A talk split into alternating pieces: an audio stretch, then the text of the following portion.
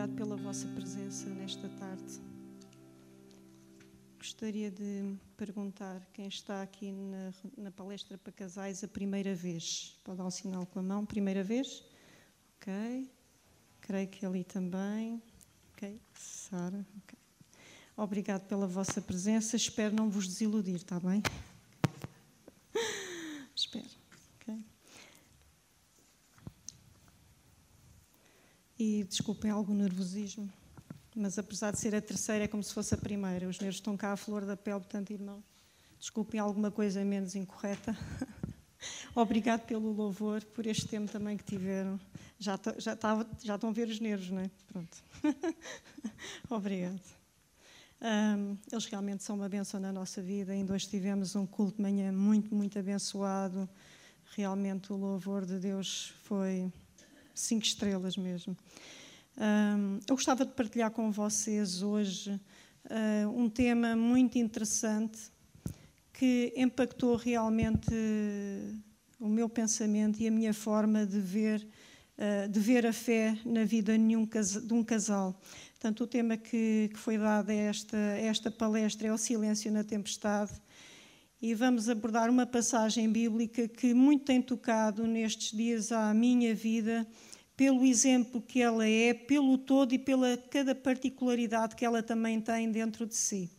Uh, isto vamos eh, focar uh, na, na Sunamita e no profeta Eliseu e no seu filho, é isso que vamos a, a estar neste momento a abordar. Vamos fazer um enquadramento no tempo e também na, nas personagens que, com, que contam esta história. Daqui vamos aprender muita coisa nos nossos dias de hoje. Apesar desta história ser passada no, nono, no século IX antes de Cristo, há muito, muitos anos, mas de facto ela ensina-nos tanto e nos dá tanto exemplo e nos dá tanta força para hoje metermos em prática que eu achei por bem explorar um pouquinho sobre ela, analisarmos em conjunto e aprendermos todos um bocadinho também sobre esta, esta passagem. Ela encontra-se em 2 de Reis 4, começa no versículo 8 e vai até ao versículo 17. Eu aos pouquinhos vou, vou lendo os versículos conforme a necessidade.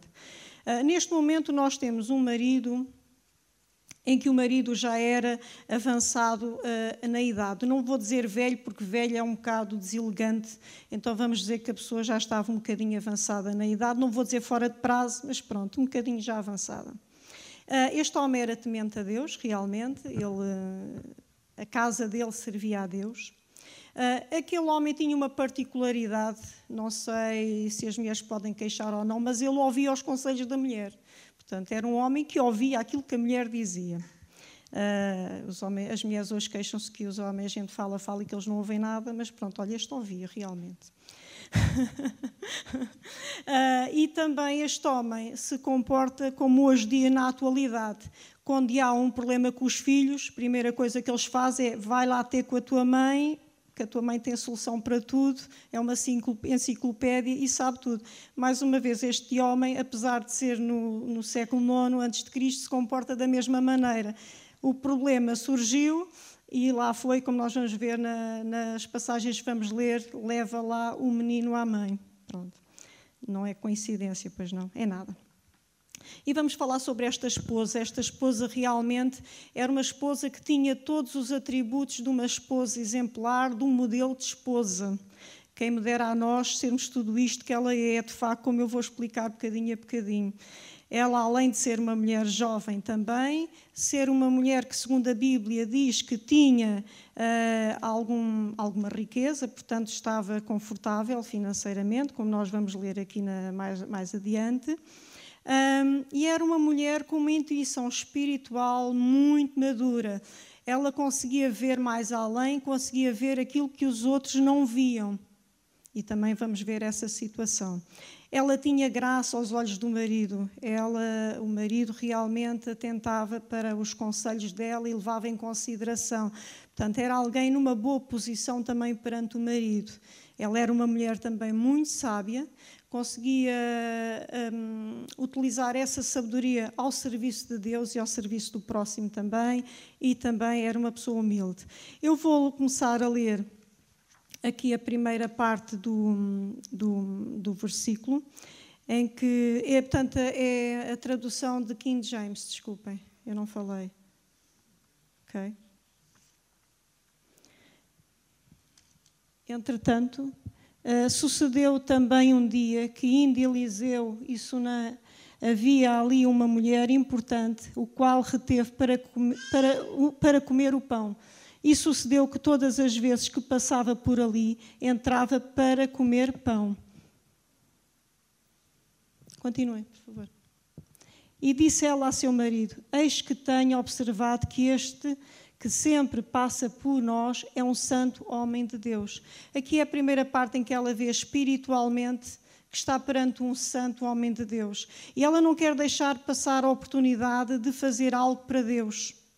Ela percebe, ela mete em prática esse sentimento e dá um conselho ao marido. E que tal fazermos um quartinho lá em cima, no terraço, para que ele, quando viesse, realmente tivesse um espaço só de seu, de adoração, de, de, estar sozinho com Deus. Ela não vai escolher uma área qualquer da casa, ela não vai escolher uma cave, ela não vai escolher o pior sítio da casa. Ela oferece a Deus a sua excelência. Quando está a fazer ao profeta Eliseu, ela está a fazer a Deus a excelência.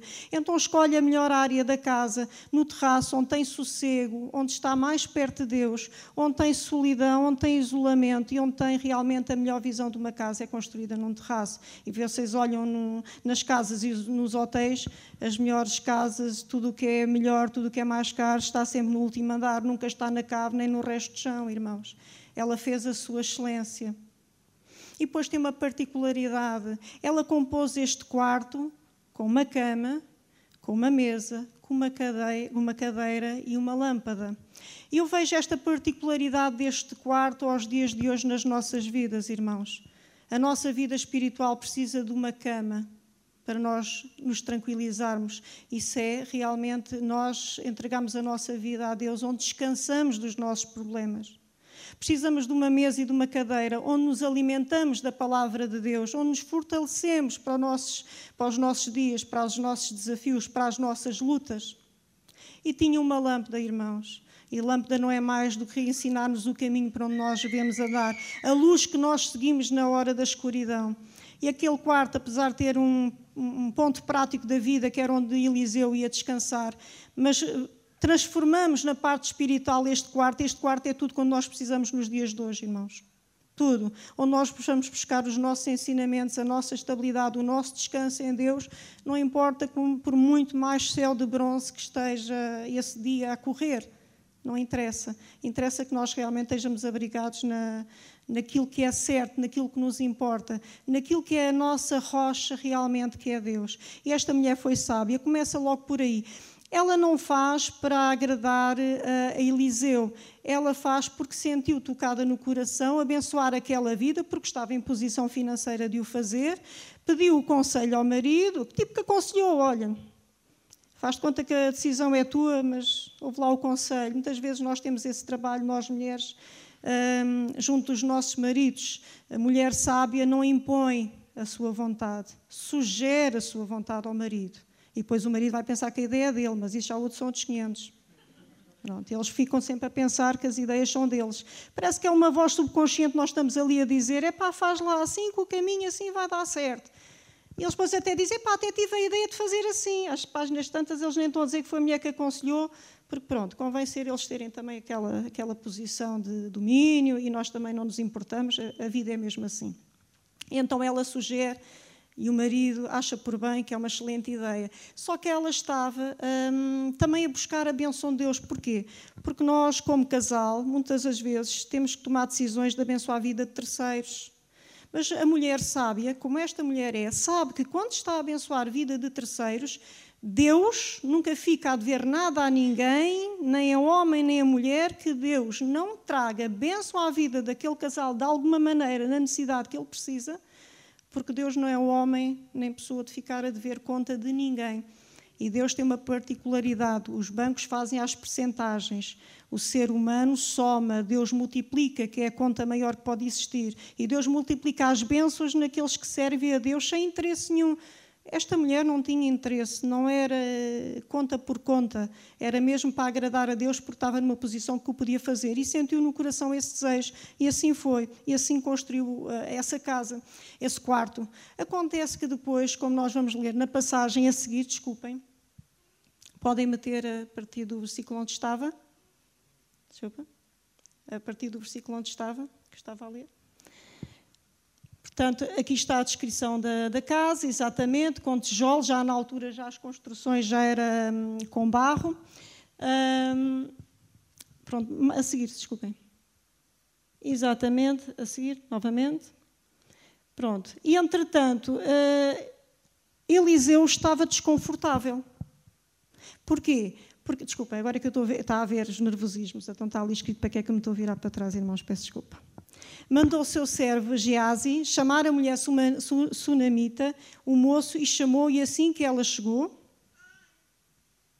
À frente, desculpem. E assim que ela chegou. Epá, assim fica muito complicado, desculpem lá.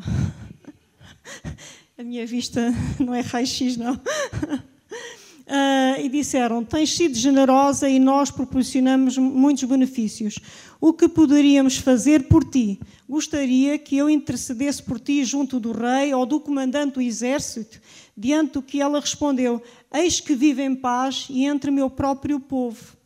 Ela é de uma humildade extrema que ela aqui nota-se não tem interesse nenhum, porque ela nunca apelou nada para ela a dizer, pá, vai lá ao rei, arranja-me lá um espaço maior, ou dá-me terras, ou qualquer coisa de situação privilegiada.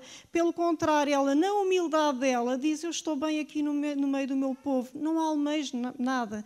Aqui vê-se realmente qual é o primeiro significado dela quando faz, faz mesmo a Deus, porque não se aproveita. Vamos ler o versículo seguinte? Mais tarde, entretanto, Eliseu perguntou a Geazi: O que poderíamos fazer em favor desta mulher? E Geazi respondeu: Bem, ela não tem filho e o seu marido é bastante idoso. Aqui também é simpático, é bastante idoso. Portanto, é assim: Eliseu sentiu coagido hum, a abençoar aquela mulher de alguma maneira. E como a resposta dela foi: Eu não preciso nada, está tudo bem ele mesmo assim insistiu, porque ele estava desconfortável, porque o carinho e a hospitalidade daquela mulher mexeu aquele coração daquele profeta e ele sentiu necessidade de abençoar.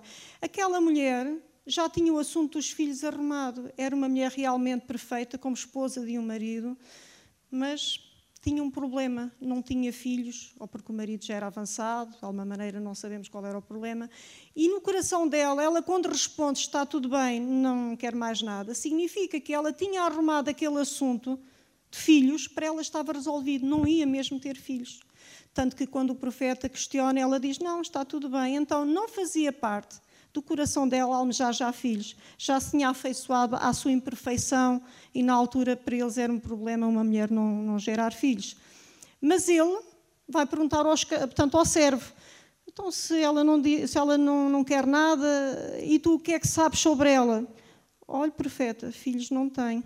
Ok, então volta a chamar segunda vez a sunamita e profetiza sobre ela e diz: então, para forma para te compensar o bem que me tens feito, Deus vai te abençoar com um filho daqui a um ano, mais coisa, menos coisa. E ela é de, de tal hum, conformismo que ela diz: Não brinques comigo, não faças pouco de mim, eu não te pedi nada. Ela quase que rejeita, porque já não se achava na posição de ser agraciada com o filho mas assim acontece. E ela vem a ter esse filho um ano e tal depois. Agora, o que é que acontece? Tudo bem, é promessa de Deus, Deus dá a promessa, ela, entretanto, recebe, ela primeiro, como vocês veem, rejeita. Mas mais à frente vamos ver que depois dela receber aquele grande dote de Deus, ela agarra-se com unhas e dentes, irmãos. Então venha lá quem vier e aconteça o que acontecer, ela não sai do, da, da obstinação dela de ir buscar a solução para o seu problema. Portanto, temos aqui duas tsunamitas. A primeira, até realmente acontecer as coisas que ela no início rejeita, e uma tsunamita totalmente diferente depois do filho nascer e depois de vir o problema à vida dela. E o que é que nós vamos ver? Certo, certo dia o menino cresceu, e foi ter com o pai ao campo. E naquela altura, não sei que idade tem o menino, não, não nos é especificado, o menino começa-se a sentir mal e começa, ai, ai, ai, a minha cabeça, ai, ai, ai, a minha cabeça, e lá está o pai, diz ao servo, leva o menino à mãe para a mãe tomar conta do assunto. E assim é. Entretanto, o menino passa-se o resto da manhã e o menino morre no colo, de, nos joelhos da mãe, assim diz a Bíblia. E o que é que acontece? Ela sabia que o menino estava morto, ela tem uma coragem, irmãos, que eu. Quem somos nós? Eu acho que ninguém conseguia fazer aquilo que ela fez. Ela pegou no menino, levou ao quarto que tinha construído para o profeta, deitou o menino na cama do profeta, fechou a porta atrás de si e só disse ao escravo: Pega uma jumenta que eu daqui tenho que sair urgentemente e não pares pelo caminho em lado nenhum. E assim foi. Ela estava predestinada e sabia onde é que tinha que ir. Se o profeta também profetizou sobre a vida dela de um filho, agora também era o sítio onde ela tinha que ir para ir buscar a solução do problema dela do filho morto na cama. E aqui há uma particularidade. Ela é tão sábia, ela tem uma fé tão quase irrascível, irmãos, que é, é digna da nossa admiração, porque quando ela fecha a porta e vai a sair de casa e diz ao marido: tem que sair o marido pergunta: Então, mas como é que é? Onde é que vais? E ela diz: Tem que ir, tem que ir ter com o profeta. E ele diz: Então, mas não é festa da lua nova, não é sábado. Porquê? Porque na época judaica era típico uh, ir visitar-se e fazer festa de, de manjares, de holocaustos, de festejar a primeira, a, a primeira lua do, do, do mês, e assim era todos os meses. E a festa da lua nova é quando algumas pessoas iam visitar os profetas. E então ele questiona: então, mas como é que é? Está tudo bem? Então, mas queres ir ver o profeta? Não é dia. E ela diz: está tudo bem, tenho que ir. E ao próprio marido ela não partilha a verdade, que o, marido, que o filho está morto. Mas eu creio que se não partilha a verdade é exatamente para não ser interpelada, para não perder tempo e realmente ele, ela está focada, ela sabe onde tem que ir buscar a bênção, ela sabe onde tem que ir buscar a solução, e o marido não era a solução. Eu admiro a coragem desta mulher. E muitas das vezes nós, como casal, uma parte ou outra, quantas vezes temos um problema na nossa vida, um problema difícil, um, problema que só nos compete a nós resolver. E somos nós que somos chamados para perante Deus resolver aquele problema, que muitas vezes é um problema do casal. Mas há um que é chamado a fazer parte da solução. E muitas das vezes o outro não sabe o que se passa. Não sei se é bom ou se é mau. Acho que há coisas que têm que ser assim. Porque muitas das vezes o casal há sempre um que é mais forte e que leva a carga toda e tem toda a coragem para correr atrás do mundo inteiro para resolver o problema. E há outro que se sabe que tem esse problema no meio, desfalece, falta-lhe as forças e depois aquele homem e aquela mulher têm que ir buscar coragem para os dois, para animar a ele e a, e a ela, não é? E às vezes é mais fácil nós irmos buscar a solução sozinhos porque temos mais força. Não nos são quebradas as pernas porque a outra pessoa, como não sofre, também não nos entrava. E às vezes é mais fácil. Depende do tipo de casal que nós somos, depende das partes intervenientes nesse casal, ele e ela. Quando são os dois fortes, é bom que partilhem porque realmente a força dos dois em intercessão, jejum e oração pelo problema é muito maior. Mas cabe aqui a parte da mulher e do homem sábio. O que é que é mais conveniente a vocês como casal? Irem os dois a correr juntos?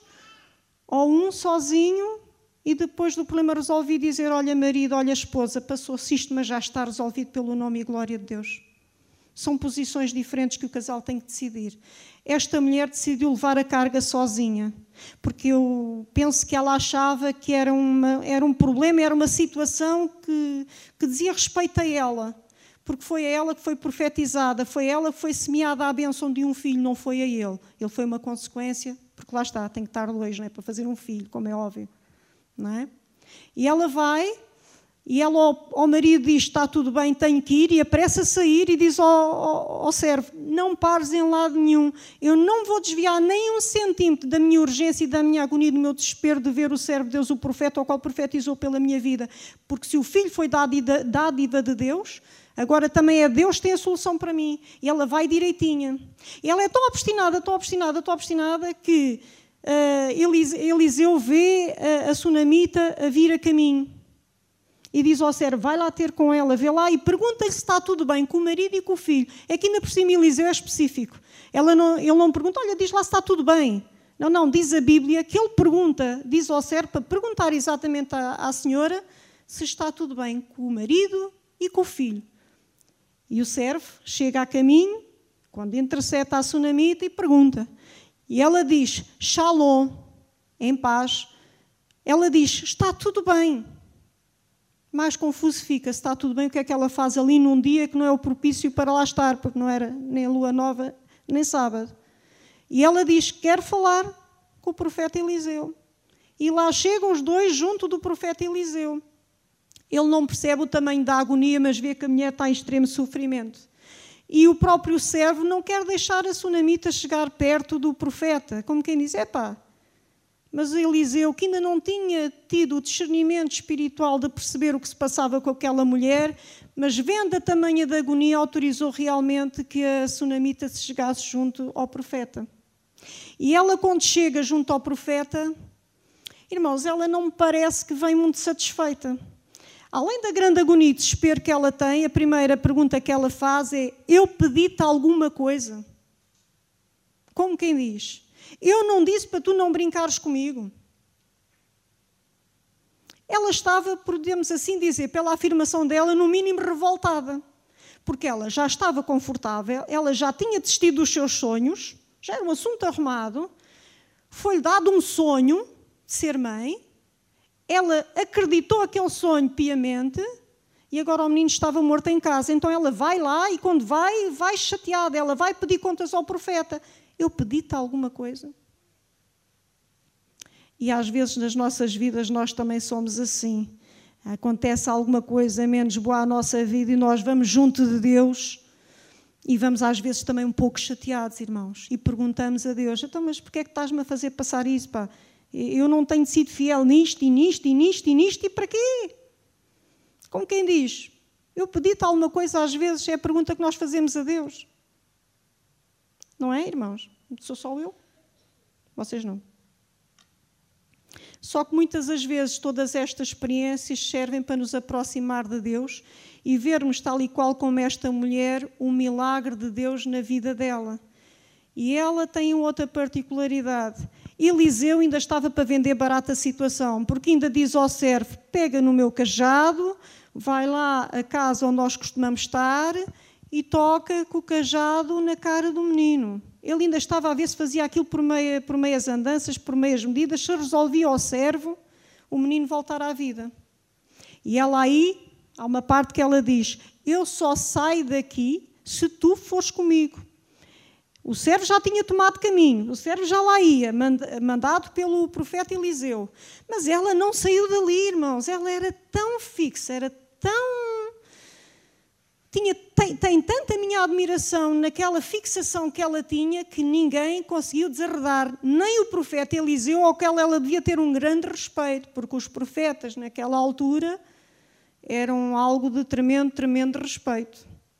E ela diz, ela desafia tudo, ela desafia a ordem de, do, do, profeta Eliseu junto do servo. E olha, o servo pode ir onde, onde ele quiser, mas eu só saio daqui quando for contigo. E muitas vezes na nossa vida nós temos que ser assim perante Deus: olha, Deus, eu só te largo, eu só te vou deixar de chatear, de incomodar, de estar sempre a falar na mesma coisa no dia em que tu me ouvires. Porque eu preciso que tu me ouças. Pode ser no tempo que tu quiseres, mas eu não vou largar este problema até que tu resolvas, Senhor. E muitas vezes nós, como crentes, vem o problema, às vezes até dizemos, ah, já tem que ser assim, já é, pronto, tem que ser. Não vamos à luta. Muitas vezes nós, face às situações de extrema uh, angústia, em vez de lutarmos na força que Deus nos dá, que é a fé, que é o Espírito Santo, que é tudo quando nós temos de armas para lutar, muitas vezes afeiçoamos, afeiçoamos às moléstias que a vida traz e que a vida tem. E não é isso que nós somos chamados. Nós somos chamados a ser sal da terra, luz de, deste mundo, ser diferentes de, das pessoas que, que lutam de maneiras diferentes e têm armas diferentes, irmãos. Mas isto existe, exige muita teimosia espiritual de nós, exige muitas horas de intercessão, exige muito jejum, muita luta espiritual. Porquê? Porque até os que estão à nossa volta, profeta Eliseu fez isso, é para mandar lá o servo, a ver se ela desistia do princípio dela, da obstinação dela. Ela podia dizer: Olha, morreu, paciência, viveu uns anos comigo, foi bom, e ela ficar-se. E nos nossos problemas hoje em dia, irmãos, como filhos de Deus, nós não nos podemos ficar. Nós temos que ir à guerra, arregaçar os braços daquilo que nos é dado como promessa dos ensinamentos de Deus e muitas vezes não evoluímos é por falta de conhecimento de Deus e daquilo que a Bíblia tem para nós. Nós muitas vezes, epá, temos ali a farinha, temos a água, temos os ovos, pá, mas não temos a receita para fazer os bolos. Que nos serve a nós ter lá as coisas se nós não temos a receita para unir todas as peças e no fim concretizar algo? Isso é ser menino espiritual. E aqui esta mulher era tudo menos menino espiritual. E realmente ela disse: Só sai daqui quando tu fores, e assim foi. Então o profeta viu que não conseguia desarredar a ideia da, da e meteu pés a caminho com ela. E a meio do caminho o servo vem e diz: Olha, profeta, eu fiz tudo quando tu mandaste, mas nada resultou. O menino continua morto. Ele vai, ele sobe ao quarto onde está o filho deitado na cama dele, fecha a porta atrás de si e deita-se sobre aquele menino, olhos nos olhos, cara sobre cara, mãos nas mãos. E o menino aqueceu, a primeira vez aqueceu, mas não retomou a vida, irmãos. Ele era o profeta. Ele também podia ter desanimado, podia ter dito: Olha, está morto, está morto, não há nada a fazer, bora lá, vamos lá fazer o enterro. Mas ele, como profeta, ele também não desistiu. Ele volta a segunda vez, diz a Bíblia que ele saía, andava de um lado para o outro no quarto. Orar a Deus, provavelmente, de certeza absoluta, a interceder pela vida daquele menino, a argumentar com Deus, provavelmente. Eu acredito que aquele profeta naquele quarto deve ter argumentado com Deus: Senhor, eu dei esta promessa a esta mulher, Senhor. Faz honrar aquela promessa, faz honrar o teu nome. Era uma promessa para a vida, não era uma promessa de curto tempo. Não era uma promessa temporária de poucos anos, era uma promessa para a vida, era uma promessa de geração que estava em causa, a geração futura daquela mulher e daquele homem. E aquele profeta intercedeu junto de Deus para voltar à vida àquele menino. E volta a segunda vez a deitar sobre aquele menino. E quando volta a segunda vez a deitar sobre aquele menino, mãos, nos, mãos nas mãos, olhos nos olhos, rosto em rosto, o menino às páginas tantas espirra sete vezes e acorda do seu sono profundo chamado morte. E depois, realmente, quando ele sai do quarto, aquela sunamita se agarra aos pés daquele profeta em agradecimento, pega no menino e vai-se embora, irmãos. Aquela fé daquela mulher foi honrada, a persistência daquela mulher foi honrada, o grito de aflição daquela mulher foi ouvido perante Deus e perante o profeta, irmãos. Casais, muitos problemas, com certeza. É como dizia de manhã a irmã Filomena. É como dizia o pastor hoje de manhã, quem não os tem, então há algum problema mais grave ainda, porque o normal é terem. São duas pessoas, duas cabeças pensantes, mais os filhos, mais os sogros, mais sei lá, mais o que quiserem chamar. Tudo isso faz parte de um núcleo que, por si só, a natureza humana é dar problemas. Portanto, quem diz o contrário, desculpe que lhe diga, não me levem mal, mas são os grandes mentirosos. Pronto, porque eu tenho, toda a gente tem, Todos temos. Uns, numa, numa, um, uns que incidem numa natureza, outros que incidem noutra natureza, e às vezes vários tipos de naturezas, que então ainda fica mais complicado, não é? E nós, como casal, também vamos aprendendo a saber lidar e, com o passar dos anos, aperfeiçoar e a valorizar o que é valorizado e a desvalorizar o que não tem valor mesmo. Porque realmente, a maior parte das vezes, as pessoas, quando se chateiam, não se lembram porque se chateiam, só se lembram que se chatearam. Mas passado 15 dias perguntaram, olha lá, mas chateados porquê? É pá, olha, já nem me lembro, pá, mas pronto, estamos chateados. Mas já nem sabem o motivo. Só sabem que houve uma consequência, que se disse isto, disse aquilo. Mas porquê é que foi?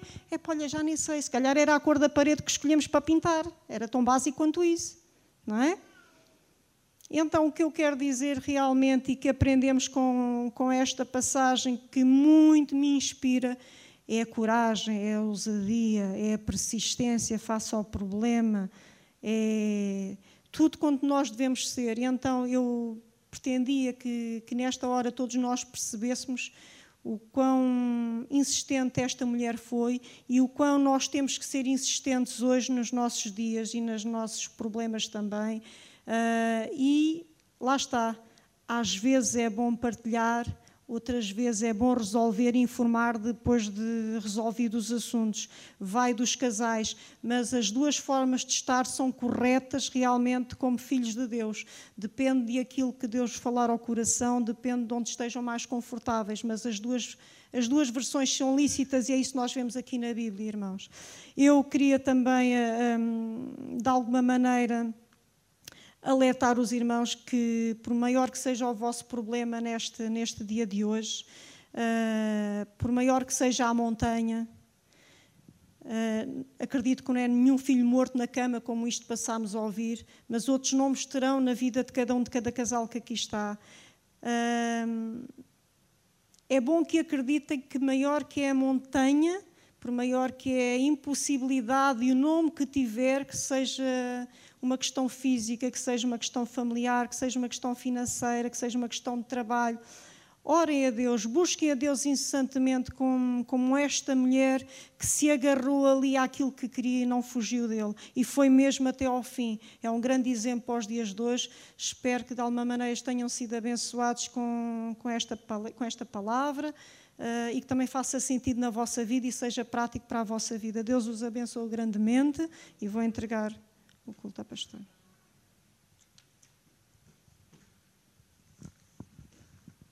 E desculpem alguma coisinha.